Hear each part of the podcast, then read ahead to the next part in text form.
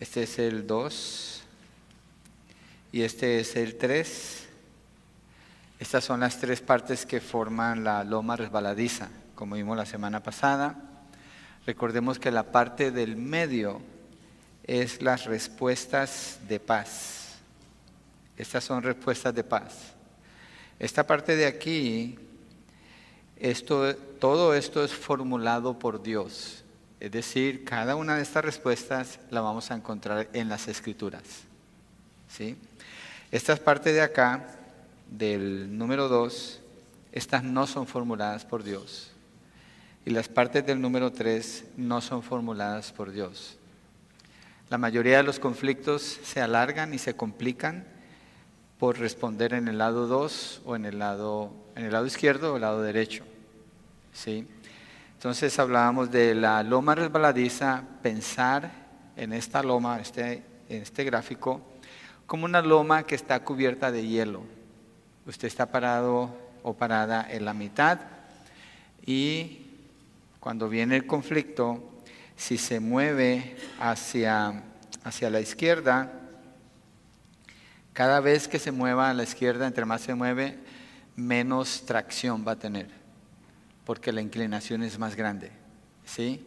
Y el extremo de este lado eh, veíamos que es llegar al suicidio, ¿sí? es el extremo. Esa es la respuesta de escape. La respuesta de escape es la que busca salir del conflicto, no confrontar el conflicto y pretender que hay paz cuando no hay paz. Entonces, ah, esta persona eh, quiere ignorar el conflicto, ¿sí? Y asumir como que no hay paz. La persona que se mueve en el lado del punto 3, como lo pusimos aquí, esas son las respuestas de ataque. Y ya se ve lo que es la agresión, acusación, pleitos más notorios y termina con el asesinato. Entonces fíjense que ambos lados terminan con la muerte. Tanto el lado pasivo, que es la respuesta de escape, como el lado agresivo, que es la respuesta del ataque, los dos terminan en la muerte. Entonces, obviamente, ninguno de los dos es formulado por Dios, no se encuentra en las escrituras. Y una persona entre más se mueve en esta área y se acostumbra a estar allí, se está arriesgando a caer hasta lo más, hasta lo más abajo, igual el otro lado. Hay personas que responden de una manera con respuesta de escape, queriendo ignorar el problema, pero después de un tiempo, cuando no pueden salir del problema, se mueven al otro lado y atacan, se van al otro extremo. La psicología le llama a eso bipolaridad, lo cual es falso, moverse de un lado al otro, como la psicología lo llama, es falso. La razón es esta, porque es una elección que la persona hace y la psicología lo quiere tachar de un problema mental, un desbalance químico en el cerebro, lo cual es completamente falso. Científicamente no se puede probar tal cosa, no hay manera de hacerlo. Tendrían que perforar el cerebro de una persona viva, sacarle los líquidos que tiene en el cerebro, lo cual la mataría o la dejaría como un vegetal. Es imposible hacer eso. No se puede tener un estándar y decir estos son los líquidos, este es el estándar y la persona bipolar tiene un problema en el cerebro. Es mentira. Eh, es más, déjenme les digo, la enfermedad mental es mentiras. Es una mentira inventada por la psicología. Más bien lo que sucede, y aquí lo podemos ver con la loma ah, resbaladiza, es cuando una persona llega al suicidio, no es una enfermedad mental, es una ruta de pecado, una y otra vez, una y otra vez, moverse en una ruta de pecado que lo va a llevar hasta la muerte. Cuando una persona mata a otra, es una ruta de pecado que comenzó, no es que hubo una enfermedad en su mente. Bueno, hay excepciones si es una persona endemoniada o si hay, si hay un problema que médicamente se pueda detectar. Yo sé que hay esa posibilidad, pero generalmente lo que vemos no es así. Y aquí donde la psicología les roba a las personas toda la esperanza y las somete a drogas psicotrópicas que ellos mismos cuando investigan no saben cómo funcionan. Y si usted mira una droga psicotrópica, y usted mira los efectos secundarios, es una lista bastante larga, bien definida. Y los efectos que puede tener la droga, dice, se cree que, porque no saben cómo funciona. Lo que cambia las neuronas y la manera como las neuronas se comunican. Entonces, bueno, no metamos más allí, movámonos a lo que es bíblico, porque obviamente el mundo está perdido en ese pensamiento, pero la loma resbaladiza nos ayuda a ver la realidad del pecado, las consecuencias del pecado, y no solo eso, sino buscar soluciones bíblicas a los conflictos. Entonces, en la respuesta de escape, voy a estar en esta parte, la que habíamos mencionado como dos. En la respuesta de, escape se busca evitar el conflicto, no resolverlo. ¿sí? ¿Por qué? La persona piensa que el conflicto es malo o es peligroso. Eh, algo que tenemos que estar de acuerdo, el conflicto no es malo, ni necesariamente es peligroso. El conflicto es parte de la vida. ¿Por qué? Génesis capítulo 3, no vamos allí, pero ¿Adán tiene conflicto con Dios? Sí. ¿Por qué? Porque pecó. ¿Adán tiene conflicto con Eva? Sí. ¿Por qué? Porque pecó. ¿Dónde vemos el conflicto? Dice, le dice a Dios, la mujer que tú me diste, se echó el pleito con ella y con Dios. Él es inocente, es ella, es que es ella y es que eres tú el que me diste esta mujer. Entonces, es necesario saber qué hacer con el conflicto porque es parte de la vida. En cualquier amistad, en cualquier matrimonio, en cualquier relación de trabajo, siempre hay conflicto. Es imposible evitarlo. La persona que no tiene conflicto es una persona que esquiva y mantiene la distancia con todas las relaciones alrededor para evitar entrar en conflicto, porque las relaciones van a llegar ahí inevitablemente. Lo que importa es qué hacemos con eso, ¿sí? ¿Qué hacemos con eso? Entonces, el, lado de escape busca un alivio temporal, eso es lo que está buscando, un alivio temporal pero no dura mucho, porque el problema continúa allí. La semana pasada mencioné a Génesis 16 del 1 al 6, quiero leerlo para que miremos allí lo que el texto nos habla de eh, la ruta del escape en un conflicto. Aquí es Abraham con su esposa Sara, no pueden tener hijos. Ella le dice que tenga un hijo con Agar. Esto causa un conflicto entre ellos y esta es la manera como se maneja. 16.1.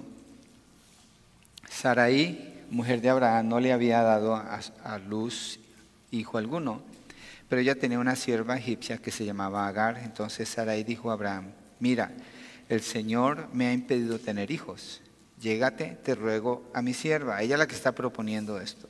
Quizás por medio de ella yo tenga hijos, que era una costumbre en ese entonces. Y Abraham escuchó la voz de Sarai Después de diez años de habitar Abraham en la tierra de Canaán, Sarai, mujer de Abraham, tomó a su sierva, Agar la egipcia, y se la dio a su marido Abraham por mujer. Y Abraham se llegó a Agar, ella concibió. Cuando ella vio que había concebido, miraba con desprecio a su señora. Entonces Sarai dijo a Abraham, recaiga sobre ti mi agravio. Yo entregué a mi sierva en tus brazos. Pero cuando ella vio que había concebido, me miró con desprecio, está describiendo el pleito, juzgué al, juzga el Señor entre tú y yo. Pero Abraham dijo a Sarai, mira, tu sierva está bajo tu poder, haz con ella lo que mejor te parezca. Y Sarai trató muy mal a Agar y ella huyó de su presencia. Entonces, no se está manejando el conflicto como debiera manejarse el conflicto. Es, es un, eh, cuando Abraham dice, tú trata con ella, él se está saliendo. En muchos hogares sucede eso, que los esposos no quieren lidiar con los problemas de los hijos y dejan a la esposa que sea la que se encargue de todo, ella la que conoce los maestros, ella la que sabe sus notas, ella conoce a sus amigos, ella conoce lo que les gusta, lo que no les gusta. Entonces hay un desbalance porque no se quiere tomar parte. Y cuando vienen los conflictos, el hombre pudiera responder en el, en el lado del ataque, en lugar en la respuesta de la paz, porque no está allí, no es, su corazón no está allí. Entonces esto también nos muestra que es un asunto del corazón. Hay otros textos que podemos mirar, como primera de Samuel 2, 22 al 25, nomás lo voy a mencionar, pero quiero seguir em, estudiando qué es esto del escape, qué se busca, la huida. ¿Cómo? Dejar la casa, es cuando Hay teenagers que se van de la casa o hay ah, un hombre deja la casa. Yo viví en un hogar así. Mi papá dejó la casa, eh, él huyó de lo que estaba sucediendo. Después lo, Dios lo cambió a él, es el nombre de Dios ahora. Pero el efecto se quedó allí por años y años y años. Entonces, pensar que se puede salir de un conflicto sin confrontarlo y eso no crea problemas es una farsa, es una mentira. Salirse o tratar con un conflicto de la manera que no es bíblica siempre va a dejar consecuencias, siempre, es inevitable. Entonces, este lado de respuesta de escape solamente simula la paz, la pretende, pero no está. Se busca terminar una relación, renunciar al trabajo, cambiar de iglesia. Hay gente que se la pasa en eso. No duran en un trabajo. Y no, nomás algo no, no está bien y se van.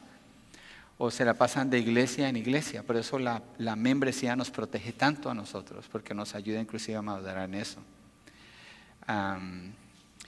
pero el, el área, la respuesta de escape solamente es justificable cuando hay abuso físico o sexual, solamente allí, si hay abuso físico o sexual. Quiero que miremos Génesis 39, del 7 al 12. Va a sonar al revés, pero esto es lo que está sucediendo aquí. La razón que digo que va a sonar al revés es porque se piensa que solamente una mujer puede ser abusada, pero también un hombre puede ser abusado no es el caso generalmente. El hombre tiende a ser mucho más agresivo en su manera de ser. Pero en este caso, este ejemplo muestra lo que es el escape de un hombre justo. Génesis 39, 7 al 12 sucedió después de estas cosas que la mujer de su amo miró a José con deseo y le dijo, acuéstate conmigo.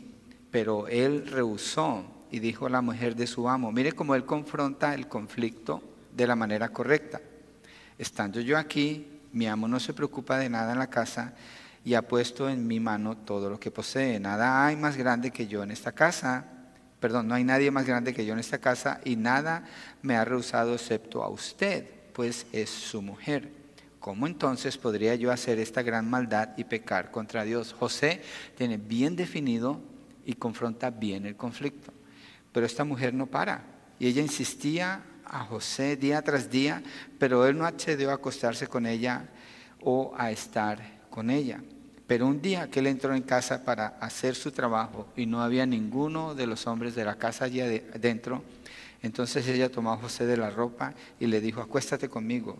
Pero él le dejó su ropa en la mano y salió huyendo afuera. Este es un caso de huir de un conflicto. La razón es porque no tiene solución. Este conflicto no tiene solución es, un abuso lo que está sucediendo. En muchos casos es al revés, es un hombre con una mujer, entonces hay que huir, porque no tiene caso quedarse a altercar con alguien que se está portando como un animal. ¿Para qué? No tiene caso, hay que salir de allí.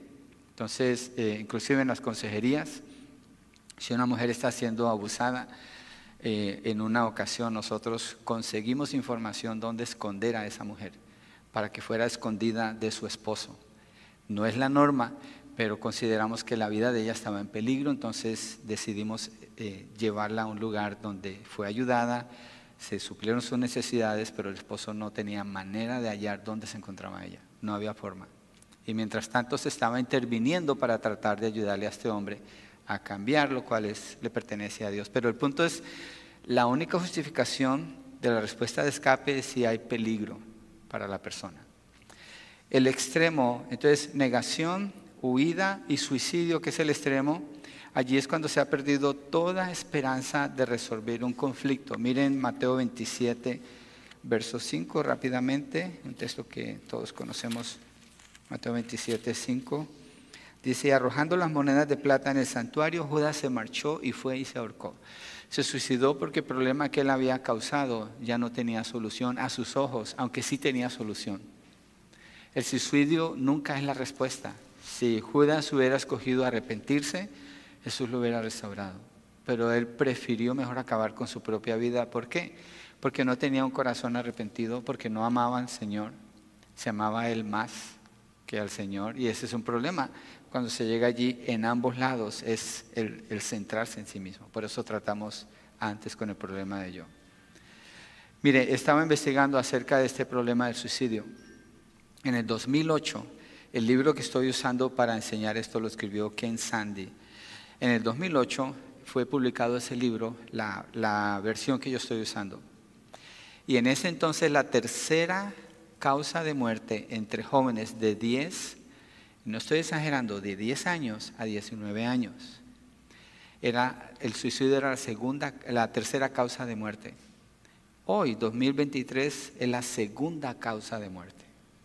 Escaló al, al segundo lugar. Cuando los jóvenes mueren, la segunda causa de muerte es el suicidio, hoy en día. El suicidio, según las listas de afuera, esto no es bíblico, yo saqué información de afuera en mi investigación. Es por problemas de salud mental, ya afirmé, no hay problemas de salud mental. Generalmente no los hay, eso es falso.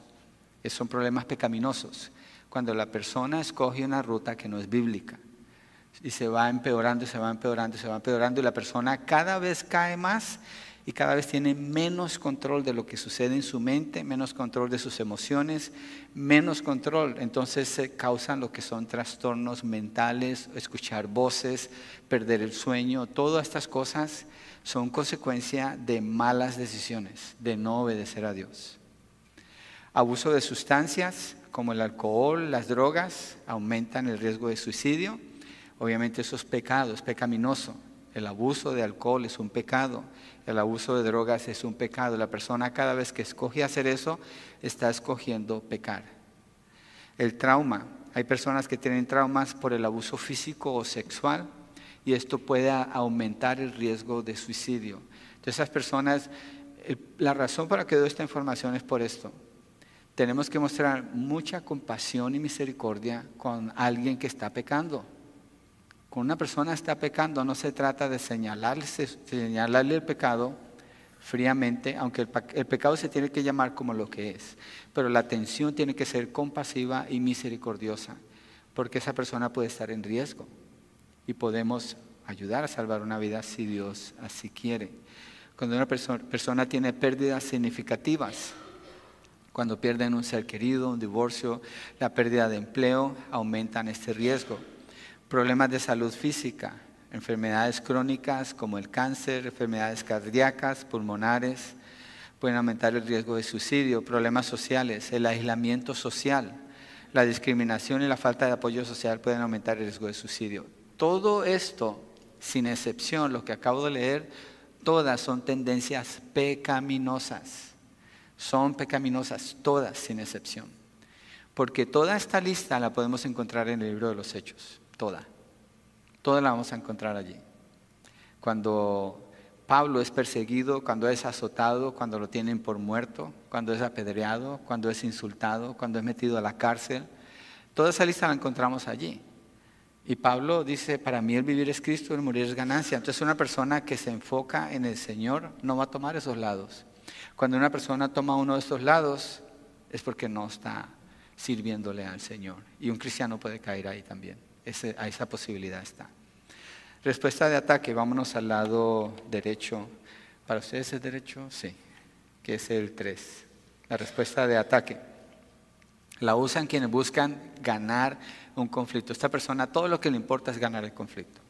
Entonces, eh, no quiere resolver el conflicto, sino que lo usa como una oportunidad para afirmar sus derechos, para controlar o sacar provecho de la situación de alguna manera. Pero a esa persona no le interesa resolver el conflicto. ¿Quiénes la usan? Los que se sienten seguros de sí mismos o, y mire qué interesante, porque hay dos extremos aquí. Los que se sienten débiles, temerosos, inseguros y vulnerables.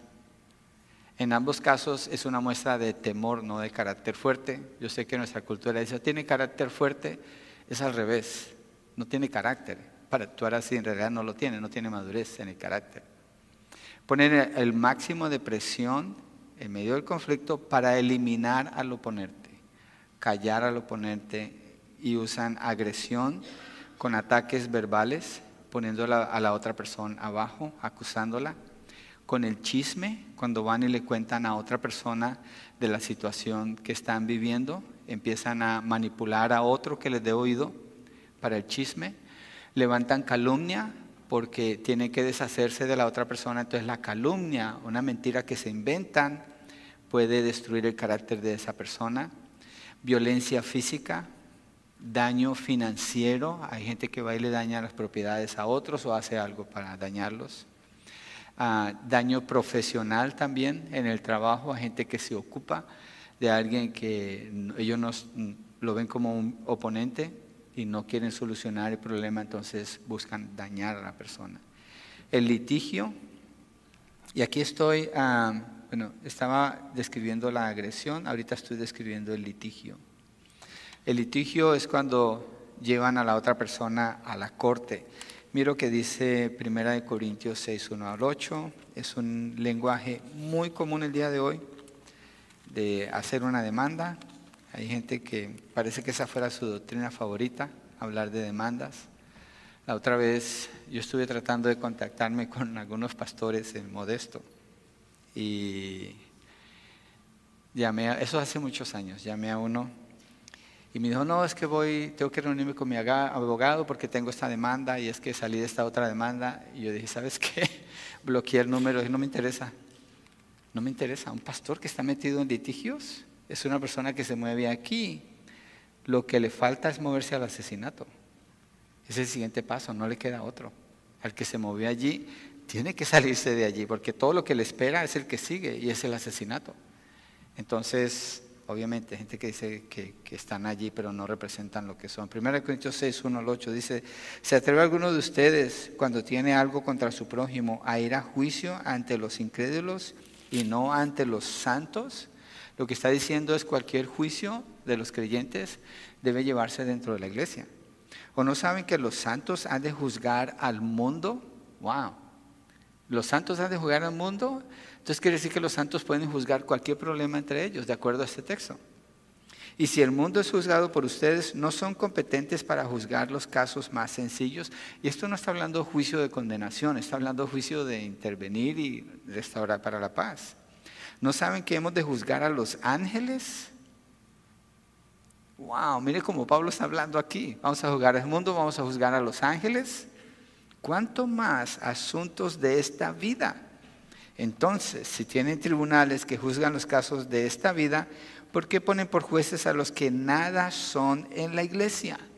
A impíos. Para venganza suya lo digo, vergüenza suya lo digo. ¿Acaso no hay entre ustedes algún hombre sabio que pueda juzgar entre sus hermanos? Sino que hermano contra hermano litiga y esto ante incrédulos.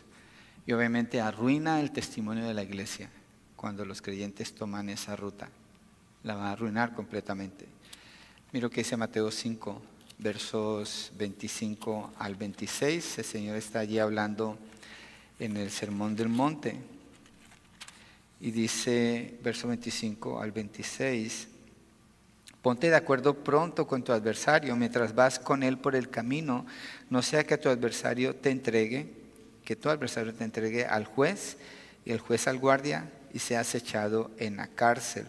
En verdad te digo que no saldrás de allí hasta que hayas pagado el último centavo. Entonces, el punto es ponerse de acuerdo, no recurrir a los litigios porque nunca va a dar un buen testimonio y cuando hay un litigio eh, nunca termina bien para las dos personas, no termina bien.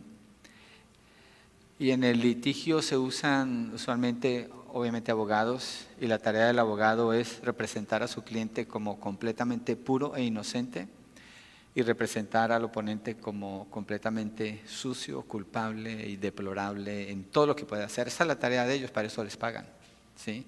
En realidad pocos están buscando justicia. Asesinato es el extremo a la derecha, es esta parte.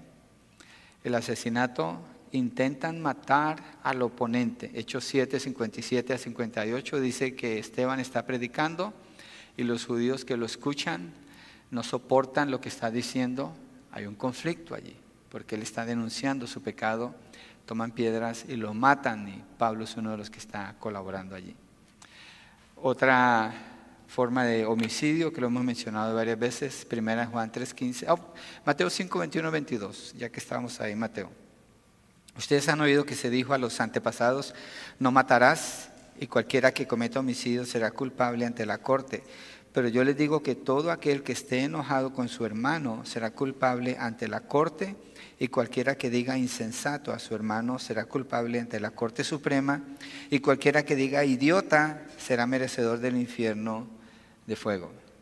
O sea, es homicidio en el corazón. Entonces, si en el corazón una persona insulta a otra, en el corazón, no dice que lo dice, en el corazón, eso es homicidio. El Señor Jesucristo lo, lo califica como homicidio en el corazón. Ya hemos hablado de comentarios como ojalá no esté aquí, al cabo se va a morir, eso es homicidio. Todos esos son pensamientos homicidas. Y el creyente no puede estar en ese lado, no puede estar. Entonces, la respuesta de ataque se mueve en extremo hasta allá, termina en muerte. La respuesta de escape se mueve, en este extremo, termina en muerte también. Primera en Juan 3:15, el último texto para mirar lo que es la respuesta de ataque. Primera de Juan 3:15. Lo vimos la semana pasada en la predicación, pero dice, todo el que aborrece a su hermano es un asesino. Y ustedes saben que ningún asesino tiene vida eterna permanente en él. ¿Quién es el asesino? ¿El que mata a la persona? No, el que aborrece a su hermano. ¿Aborrece a qué se refiere? ¿Que siente enojo en un momento contra esa persona? No, se refiere a que guarda ese enojo en su corazón y aborrece a la otra persona. Ese es un asesino. A los ojos de Dios, ese es un asesino. Entonces, si se fijan, la respuesta de ataque completamente es antibíblica. Es antibíblica. No hay ninguna escritura que apoye esa respuesta. La respuesta de escape completamente antibíblica también. Entonces lo que nos queda es la respuesta de paz, que es esta de la mitad, la respuesta de paz. Entonces vamos a ver esa. Pero antes de moverme allí, un comentario más de las, la respuesta de ataque. Al llegar a la zona de ataque, cuando comienza el conflicto, se llega allí en ocasiones después de huir de la respuesta de escape a veces hay personas que quieren huir, huir, huir, no pueden salir del problema y se mueven al otro lado, se ponen agresivos, empiezan a, agredir, a atacar. Identifique las zonas en usted. Cuando tiene un conflicto en, en su casa o con quien usted tenga el conflicto, sí, ah, pues después hablamos, pero nunca habla. O se siente algo pasó mal y nomás no dice nada, pero va y se lo lleva a alguien más eso está contribuyendo a empeorar el conflicto. Ahora, si alguien le quiere corregir a usted y usted inmediatamente pone una pared de defensa, una pared defensiva, ¿y tú? ¿Acaso tú no pecas? ¿Y acaso esa persona que no es corregible responde con ataque? Esa persona no quiere la paz, nunca quiere la paz. Y esa persona tiene miedo y por eso responde así, se siente muy insegura o es una persona muy arrogante, muy arrogante, y nomás quiere, ¿cómo, cómo se dice? Eh, ¿Se para en su macho? ¿Así se dice? Se para en su macho. O se monta en su macho.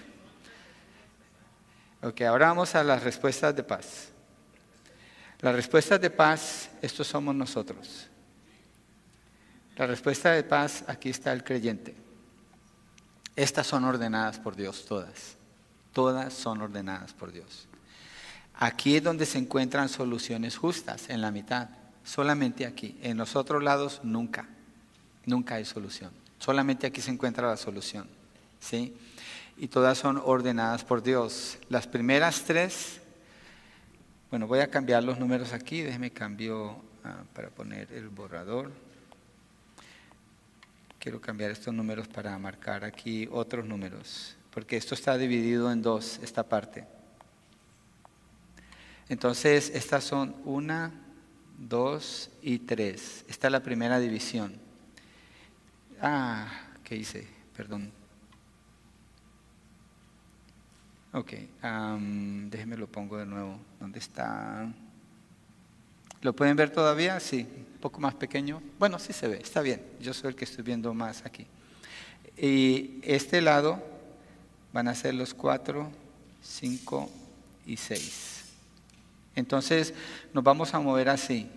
clockwise, como, como progresa la hora. Entonces, la primera respuesta de paz es pasar por alto la falta. Pasar por alto la falta. Proverbios 19, 1. Leamos ese texto. Esto es cuando el, el conflicto es leve, no está dañando el carácter de la persona, no está trayendo un deshonor marcado al Señor, no está afectando la relación con los que están involucrados y se puede pasar por alto. Esta no es una forma de huir o de escape, esta es una forma de gracia. 19.1 es mejor es el pobre.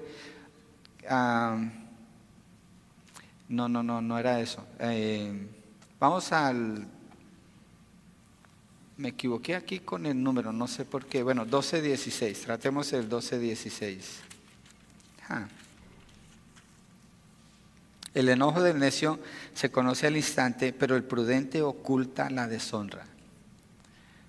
Entonces, el que es necio, cualquier cosita la va a sacar a la luz. Cualquier cosita, el más mínimo detalle, lo va a sacar. Ese es un necio. Es lo que dice el texto. Ahora, el prudente oculta la deshonra, es decir, cuando hay una falta, pero esa falta puede pasarse por alto, la cubre. ¿Cómo la cubre? ¿Cómo es pasar por alto la ofensa? Es cuando no se va contra la otra persona y, causa un reclamo o demanda una explicación, sino que cubre esa falta y la pasa por alto. Cuando hace eso, perdona en su corazón, la otra persona ni cuenta se da. Y, y es más, no tiene que darse cuenta. Porque si le dice, mira, te la pasé por alto, pero eso es falso, eso es erróneo, eso no es bíblico. Eh, se pasa por alto, se perdona, no se menciona y nunca se saca en otro conflicto, si lo, lo hace bien. Micrófono, tenemos algunos minutos. ¿Perdonar es olvidar, de acuerdo a la Biblia? No, no porque aun cuando perdonamos siempre nos vamos a acordar de eso. Pero ¿qué hacemos con ese recuerdo? El único, bueno, inclusive cuando la Biblia dice que Dios olvida nuestras faltas, no se refiere que Dios ya no se puede acordar, es que Dios decide no sacárnoslas en cara. El que nos las saca en cara es quien? Es Satanás, él es el acusador.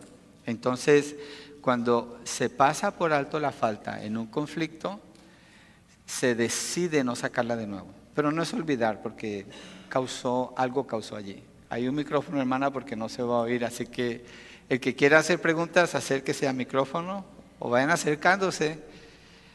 Miremos Colosenses 3.13. Mientras leo Colosenses 3.13, se pueden acercar allí. Es que en el audio no va a salir si no, no usamos el micrófono.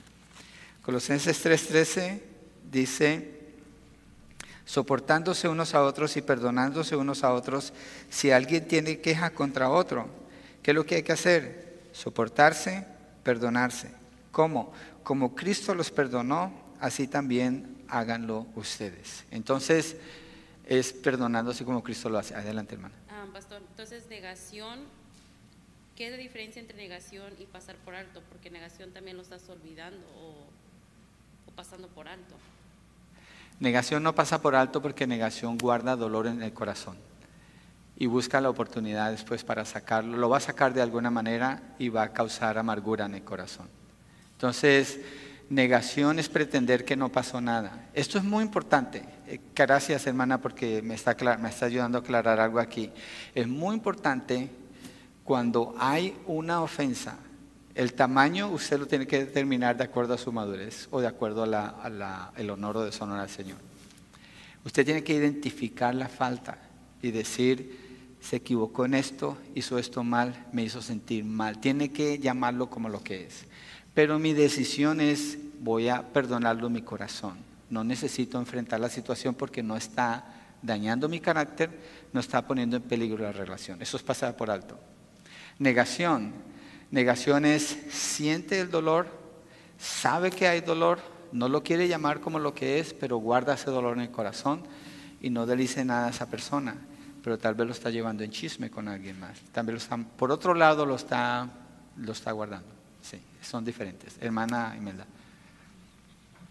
Eh, pastor, relacionado a lo que estaban mencionando, eh, ¿cómo se le podría llamar entonces a lo que eh, Dios le decía al pueblo de Israel a través de los profetas el estar continuamente mencionándoles sus faltas y el estar continuamente am, tratando de reprenderlos o reprendiéndolos este, am, eh, pues todo, todo, todo, ese, todo ese periodo de tiempo. Ah, estoy pensando porque ahí estamos hablando entre Dios y el hombre, ¿sí? Obviamente eh, ya nos movimos a, una, a, un, a una- a un campo mucho, mucho, mucho más amplio, pero es el original. Dios, hay un conflicto entre Dios y el hombre, obviamente. Y la manera como Dios lo está manejando es mostrando su santidad a través de la ley. Cuando Dios le da la ley a Israel, le está mostrando la santidad de él. Y con la ley le está mostrando a ellos su falta de santidad y les da una norma para que corrijan sus vidas y caminen en santidad. Eso es lo que está sucediendo allí. Ahora, entre personas, esa ley nos mide a todos. Y cuando nosotros nos salimos de esa ley, entonces es que el conflicto explota y hay que saber cómo tratamos con el conflicto. Entonces, con la ley podemos identificar la ofensa y llamarla como la ley la, lo llama. ¿sí? Mirar los textos bíblicos que nos ayudan a identificarlo. Eso es algo muy importante. Eh, Cuando entremos al área del perdón, porque aquí también tiene que ver con el perdón, yo siempre le digo a las personas, o bueno, o a mí me enseñaron también, cuando tú vas a perdonar, tienes que identificar el pecado. Si no identificas el pecado, tú no puedes perdonar. Porque dice, va a perdonar, ¿qué va a perdonar? A veces alguien me dice, ay, perdóneme, pastor, por tal cosa, y escucho a la persona, ¿qué fue lo que pasó? Digo, no la voy a perdonar porque no tengo nada que perdonar, no hay una ofensa. No hay una ofensa ahí. Entonces trato de ser honesto en eso, usted trate de ser honesto, identifica la ofensa, dice, esta es la ofensa, esto es lo que requiere perdón en mi corazón, lo lleva delante del Señor y perdona. Si, si estamos en pasar por alto. Reconciliación. En la reconciliación tiene que haber confesión, corrección amorosa y perdón. Confesión, corrección amorosa y perdón. En Mateo 5, 23 al 24, Mateo 5, 23 al 24 dice, por tanto, si estás presentando tu ofrenda en el altar y allí te acuerdas de que tu hermano tiene algo contra ti, deja tu ofrenda allí delante del altar y ve, reconcílate primero con tu hermano y entonces ven y presenta tu ofrenda. Esto está hablando de tomar acción, pero es una acción amorosa. Cuando se acerca con una persona que tiene algo contra usted, ese es un acto de amor. Es, siempre es un acto de amor. Entonces, en la reconciliación no es señalar o acusar, sino buscar que se solucione el problema. Y para eso, obviamente, tiene que llamarse las cosas como son. Eh, tengo esto contra ti porque tú dijiste esto y me sentí mal. Si usted es una persona muy madura, sus sentimientos le van a dominar. No importa, tiene que lidiar con eso, tiene que hacerlo bien hasta que empiece a madurar y usted pueda, aunque sus emociones sean lastimadas, a veces pasarlo por alto. Eso lo tiene que decidir usted, no como escape, sino como una disposición de mostrar gracia y perdón. ¿Sí? En el matrimonio se necesita todos los días y en la reconciliación se tiene que buscar eh, de manera amorosa.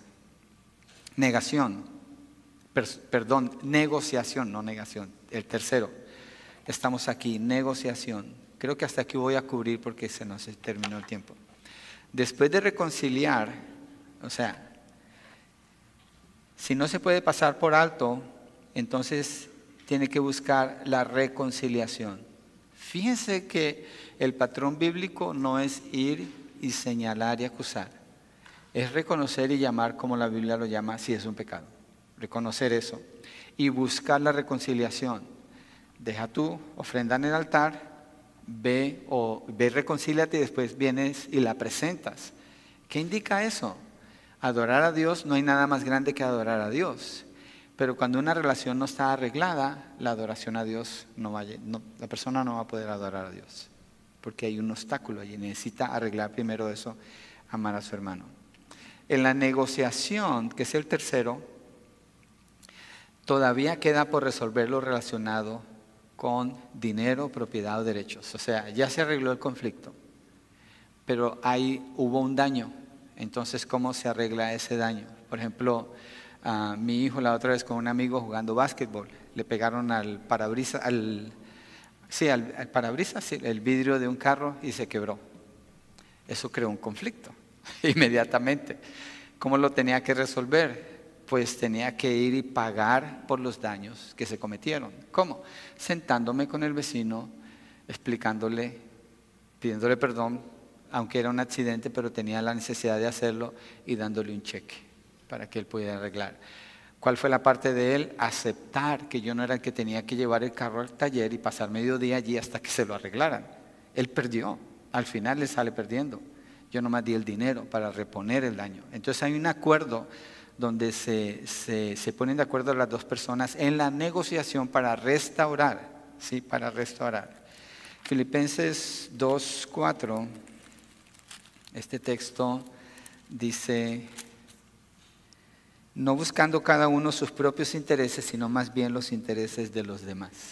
Entonces, en la, negociación se busca lo mejor para la otra persona, no la conveniencia mía, ¿sí? Porque se está tratando de hacer bíblicamente. Entonces, el principio ahí es, haz con tu prójimo lo que quieres que hagan contigo para tener una negociación adecuada. Ok, estos tres que acabamos de ver, todos son bíblicos. Y hay mucho más que hablar de esto. Esto no es todo lo que se puede hablar de aquí, hay mucho más. Pero estos tres es una persona con otra persona, no hay intermediarios, no hay terceros aquí. Es crucial en este proceso que usted no saque esa información de allí. Otras personas no tienen por qué saber de lo que está pasando aquí. Una vez que usted habla de eso, ya está complicando el asunto. Ya, ya lo está complicando. Se, va, se puede alargar mucho más. Puede dañar el carácter de la otra persona, entonces se tiene que evitar. Aquí es persona, es uno a uno. Las que siguen, las otras tres, en estas se requiere la intervención del líder de la iglesia, de mediadores o de personas que ayuden a distribuir cosas materiales, porque la, la, la parte que están en conflicto no pueden hacerlo. Entonces, eh, ese no lo vamos a ver la semana entrante.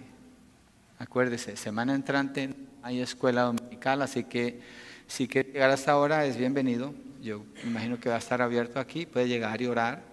Pueden llegar, se hacen un cafecito si quieren, se toman un café, pero el servicio va a empezar hasta las 10.30. Los varones vamos a estar en las montañas, vamos a ir a un retiro de hombres, hombres con hijos, y los hombres que no tenemos hijos, pues vamos a adoptar a algunos hijos allá, los que necesiten ayuda, o los más, a los más jóvenes, no sé, pero vamos a estar en la montaña desde el viernes, así que no hay escuela dominical la semana entrante. Vamos a orar. Padre, gracias porque el conflicto de la humanidad contra ti, Señor, tú lo resolviste pagando el precio de la falta de la humanidad. Y hay un gran, una gran enseñanza allí.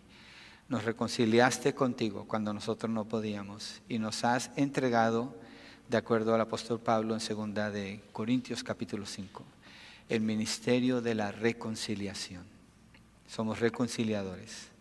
Somos personas que buscamos la paz y para hacer eso nos movemos dentro de lo que tú dictas para hacer la paz.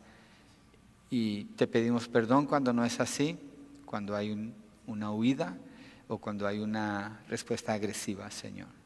Perdónanos, ayúdanos a no caer en tentación, líbranos del maligno y ayúdanos a crecer en madurez para quedarnos en la respuesta de paz, Señor. En el nombre de Jesucristo lo pedimos.